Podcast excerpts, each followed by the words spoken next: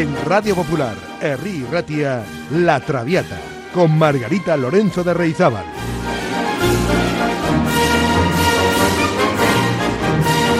Pasión por la lírica.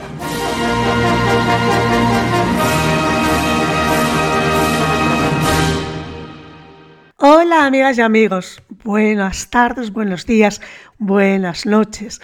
En fin, depende de a qué hora nos escuchen ustedes. Si lo hacen ahora mismo, durante la emisión normal del programa, pues les diré buenas tardes, noches. Hoy abordamos el programa número 62 de La Traviata y vamos a hablar de un personaje de ópera fundamental en la historia de la música. Me estoy refiriendo al Don Juan, al Don Giovanni de Mozart. El título original en italiano es Il dissoluto punito, o sea, Il Don Giovanni. Bueno, es un drama jocoso en dos actos con música de Mozart y libreto en italiano de Lorenzo da Ponte basado en la obra original El burlador de Sevilla y convidado de piedra de Tirso de Molina. Lleva como número de catálogo el Kegel 527. Bueno, pues Don Giovanni se estrenó en Praga, en el Teatro de Praga, el 29 de octubre de 1787 el libreto de Da Ponte fue considerado por muchos un drama jocoso, un término que denota una mezcla de acción cómica y acción seria. Mozart introdujo también la obra en su catálogo como una ópera bufa, a veces clasificada como cómica, mezcla comedia, melodrama y también elementos sobrenaturales. Bueno, aparece como el número 7 en la lista de las óperas más representadas en todo el mundo y la tercera de Mozart después de su flauta mágica y las bodas de Fígaro. Mozart compuso la ópera entre marzo y octubre de 1787, a caballo entre Viena y Praga. Surgió como un encargo a raíz del éxito que tuvo en los carnavales de Venecia el estreno de su ópera anterior, bodas de Fígaro. Existen relatos dispares sobre que acabase la obertura justo en el último minuto. Algunos dicen que fue terminada el día antes del estreno, otros que el mismo día. Seguramente y más probable se terminó el día anterior, dado el hecho de que Mozart escribió que había terminado la ópera el 28 de octubre. La partitura exige una orquesta con la madera a dos trompetas, timbales, continuo para los recitativos y la sección de cuerda habitual. Mozart también especificó ocasionales efectos musicales especiales. Por ejemplo, para la escena del baile al final del primer acto, exige Mozart no menos de tres grupos en escena para tocar diferentes danzas, cada una de ellas con su respectivo ritmo, pero sincronizadas las tres, acompañando la danza de los principales personajes. Incluso en el acto segundo se ve a Giovanni tocando la mandolina, acompañando cuerdas en pizzicato. Cuando la estatua del comendador habla por primera vez, más tarde en ese mismo acto, Mozart añade tres trombones al acompañamiento.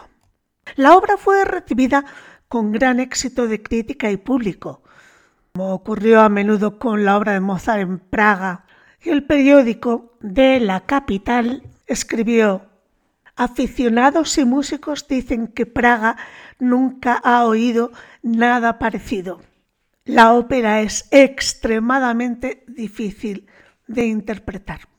Otro periódico, esta vez de Viena, señaló, Mozart dirigió en persona y fue recibido feliz y jubilosamente por la numerosa concurrencia. Originalmente los actores alternaban entre recitativo hablado y arias cantadas, pero en las producciones modernas se suele utilizar el recitativo seco, compuesto por el mismo Mozart para sustituir el original texto hablado. La acción transcurre en Sevilla, en España. Don Juan, don Giovanni, intenta seducir a doña Ana, pero acaba luchando y matando a su padre, el comendador. Empiezan así una serie de enredos con don Giovanni intentando seducir a alguna muchacha y huir de algún celoso prometido, circunstancia que logra con la ayuda de su fiel criado Leporello. Al final, el fantasma del comendador se llevará a un don Giovanni a la muerte, que jamás se arrepentirá de sus entuertos. Los personajes, pues don Giovanni, que es un joven noble, Leporello, su criado, el comendatore, comendador de Sevilla, donna Anna, hija del comendatore, don Otavio, prometido de doña Ana, doña Elvira, una dama de Burgos, Serlina, una campesina, y Maseto, esposo de Serlina. Pues si les parece, vamos a dar comienzo a este Don Giovanni de Mozart con la célebre obertura. La ópera tiene 26 números, arias y piezas de conjunto, ligados entre sí por recitativos. Pues, sin más preámbulo, vamos con la obertura de Don Giovanni.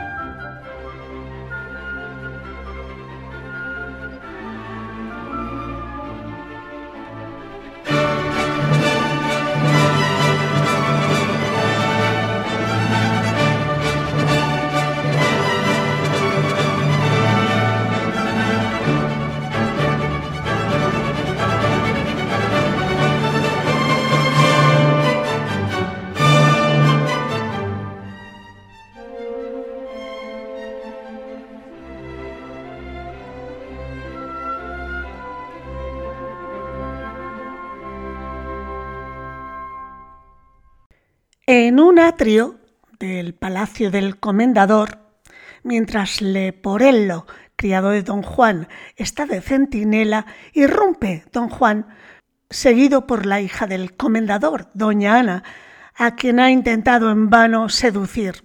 Atraído por los gritos sale el comendador, desafía al desconocido personaje, o sea, a don Juan, y muere en duelo a las manos de don Juan. Don Juan y Leporello se alejan después de un breve recitativo bufo y doña Ana se adelanta, seguida por su prometido don Octavio, al que hace jurar en un dramático recitativo dueto que vengará a su padre. Y sigue en ese momento un aria a solo de don Octavio, dalla sua pace nace la mía dipende, que Mozart añadió para la representación de su ópera en Viena. Es un aria toda gracia y ternura, pero no indispensable desde el punto de vista dramático. Pues vamos a escuchar a Luciano Pavarotti en este aria de Don Octavio con la Filarmónica de Viena.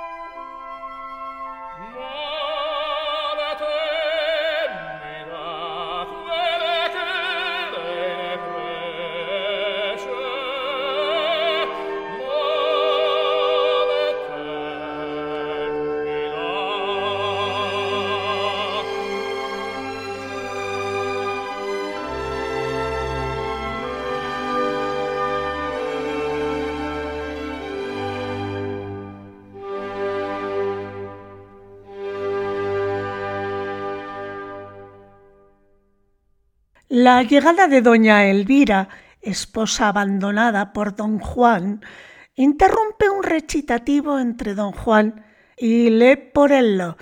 Don Juan intenta consolar a la bella afligida, pero, conocido por ella, huye dejando a Leporello solo para que calme la desesperación de Elvira. El criado no sabe hacer otra cosa que leerle en una chispeante escena bufa el catálogo de las conquistas de su amo, exhortándola a conformarse ante el gran número de sus compañeras de desdicha. Elvira, en un aria también añadida para la representación en Viena, expresa su dolor por la traición de su marido y la constancia de sus sentimientos por el ingrato. Una vez vacía la escena, se adelanta un coro de campesinos que celebran las próximas bodas de Maseto y Cerlina o Serlina.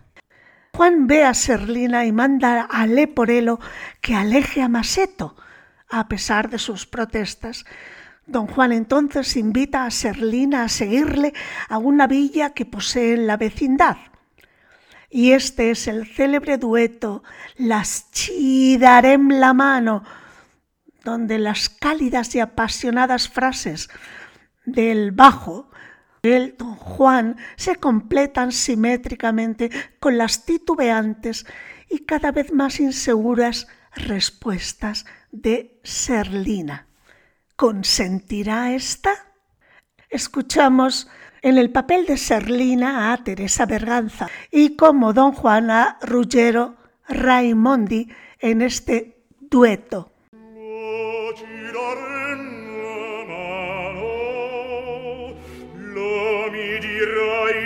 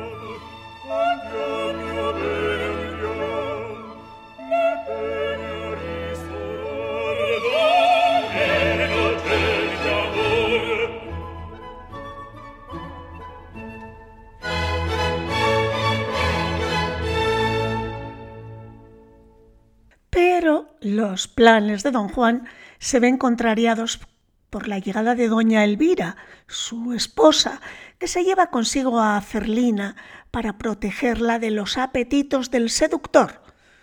Aparecen en escena luego doña Ana y Octavio, que piden a don Juan su ayuda para descubrir y castigar al desconocido asesino del comendador. Ellos no saben que ha sido el mismo don Juan. El retorno de Elvira pone en guardia a los dos prometidos contra la perversidad de don Juan. De hecho, don Juan intenta hacer pasar a su esposa Elvira por loca les infunde graves sospechas a la pareja y no tardan en convertirse en certeza en el corazón de doña Ana de que realmente don Juan seguro que ha tenido algo que ver con la muerte del comendatore. Escuchamos a María Calas y a Nicola Resigno en este aria Orsai l'onore.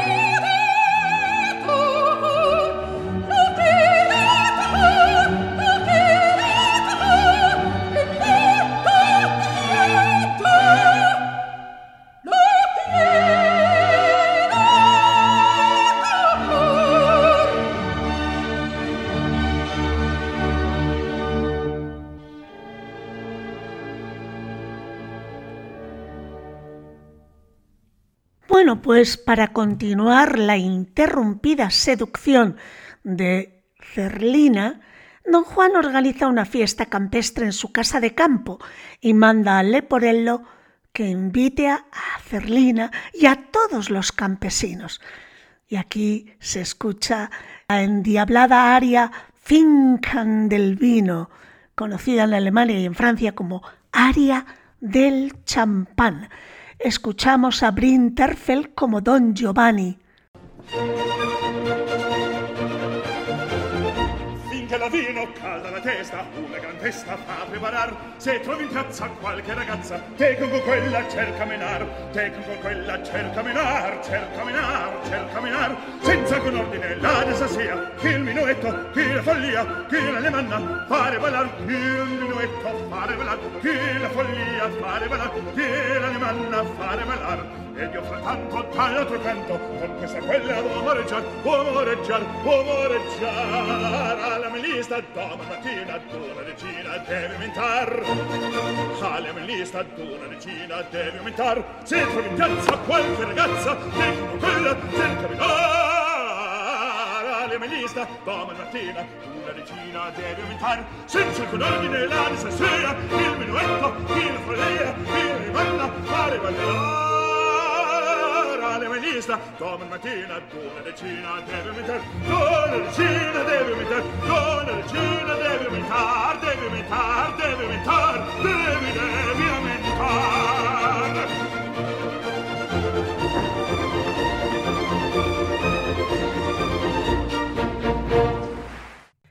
Berlina, mientras tanto, intenta aplacar el despecho de su novio Masetto con esta deliciosa aria. Oh bel Masetto. Escuchamos a Cecilia Bartoli como Cerlina.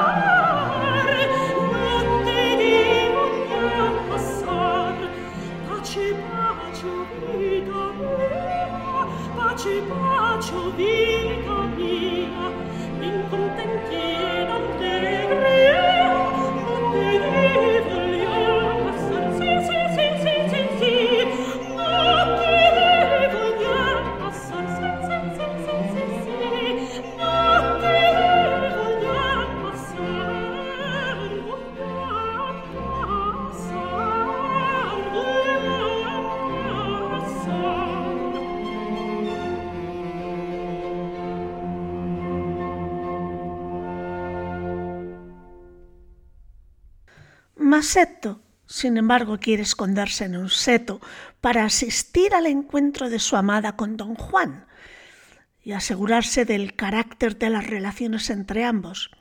Pero es descubierto por don Juan y arrastrado junto con Cerlina a la fiesta. Allí se presentan, enmascarados, también don Octavio, doña Ana y doña Elvira, decididos a sorprender al impostor. Se les invita a bailar y es este el momento en el que tres orquestas ejecutan simultáneamente un minué, un vals y una contradanza con una audaz superposición de ritmos. Don Juan bailando con Cerlina, la conduce a otro aposento y pronto los agudos gritos de la joven interrumpen la fiesta. Derribada la puerta, don Juan es descubierto y desenmascarado rumoroso final. Y aquí concluye el primer acto. El acto segundo se inicia con un dueto entre don Juan y Leporello. Este quisiera dejar a su amo y buscarse otro más tranquilo. La aparición de doña Elvira en la ventana de la hostería sugiere a don Juan una pérfida burla. En la oscuridad cambia su capa y su sombrero con los de su criado. Y luego, después de invocar el perdón de Elvira, se aleja a hurtadillas dejándola con Leporello, eso sí, con el sombrero y la capa de don Juan. Llega Masetto al frente de un grupo de campesinos armados con bastones para vengarse de don Juan. Se aprovecha de su disfraz como su criado y aleja a los campesinos con una estratagema. Y luego apalea al pobre Maseto, quien sigue convencido de que su agresor es Leporello, no don Juan. Cerlina le socorre a Maseto y le consuela dulcemente en el aria que vamos a escuchar a continuación. Vedrai, carino, se sei buonino. Lo escuchamos en la voz de la soprano Lucia Pop.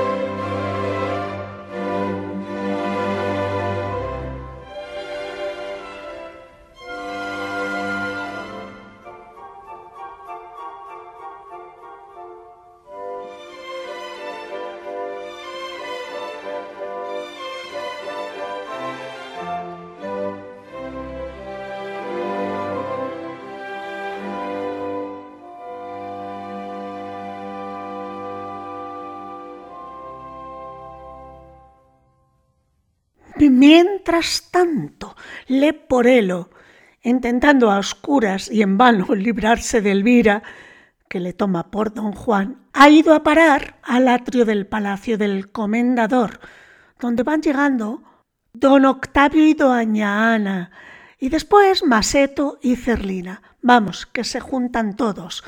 Leporello es reconocido en un animadísimo sexteto, probablemente fue concebido como final del segundo acto, cuando Mozart y Da Ponte pensaban en una ópera de tres actos. Pero finalmente, para obtener un equilibrio proporcionado de los actos, juntó el segundo y el tercero en uno solo. Siguen a esto algunas escenas añadidas para la edición, bienes a que perjudican un poco la unidad de la obra, pero el drama recobra todos sus derechos en la escena del cementerio, donde don Juan, ante la estatua del comendador, habla y ríe irreverentemente con Leporello. Y de pronto le interrumpe la voz terrible del comendador de la estatua. Claro, el criado queda lleno de terror y don Juan estupefacto. Sin embargo, no pierde la sangre fría y, en vista de que la estatua está viva, ordena al vacilante Leporello que la invite a cenar. Un aria amorosa de doña Ana y don Octavio interrumpe inoportunamente una vez más el curso de los acontecimientos. Vamos a escuchar a Joan Sutherland en el área Non mi dir belidol mio.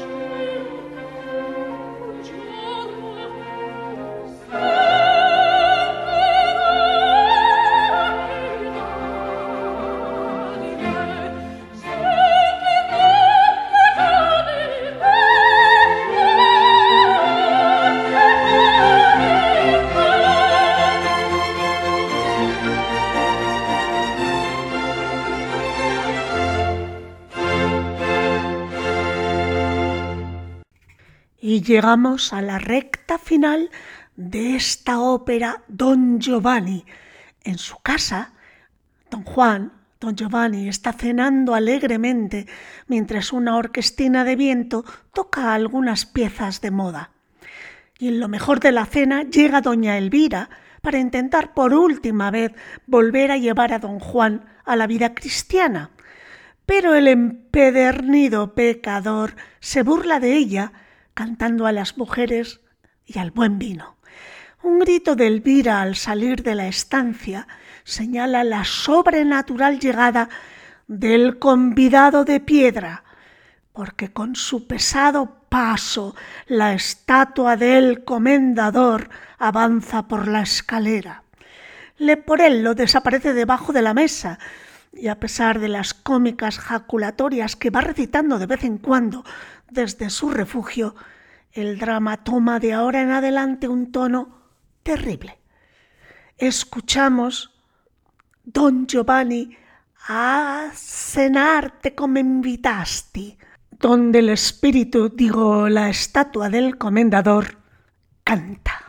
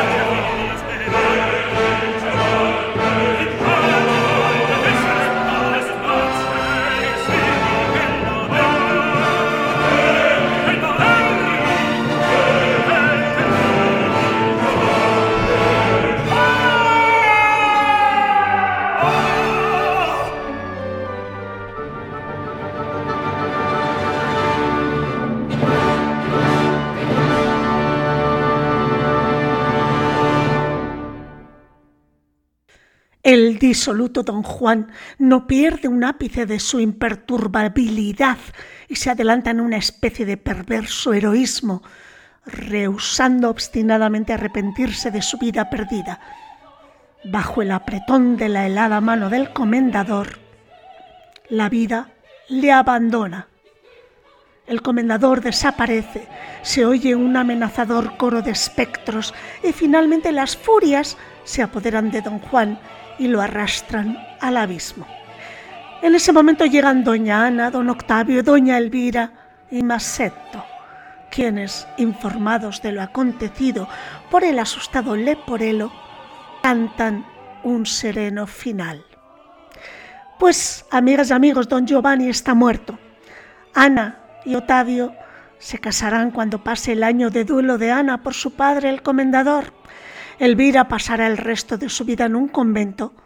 Cerlina y Maseto finalmente marcharán a su casa a cenar y Leporello se irá a la taberna para encontrar a un mejor amo. Y hasta aquí hemos llegado por hoy. Gracias por escucharnos. Espero que hayan disfrutado con este Mozart. Es de Don Giovanni Universal.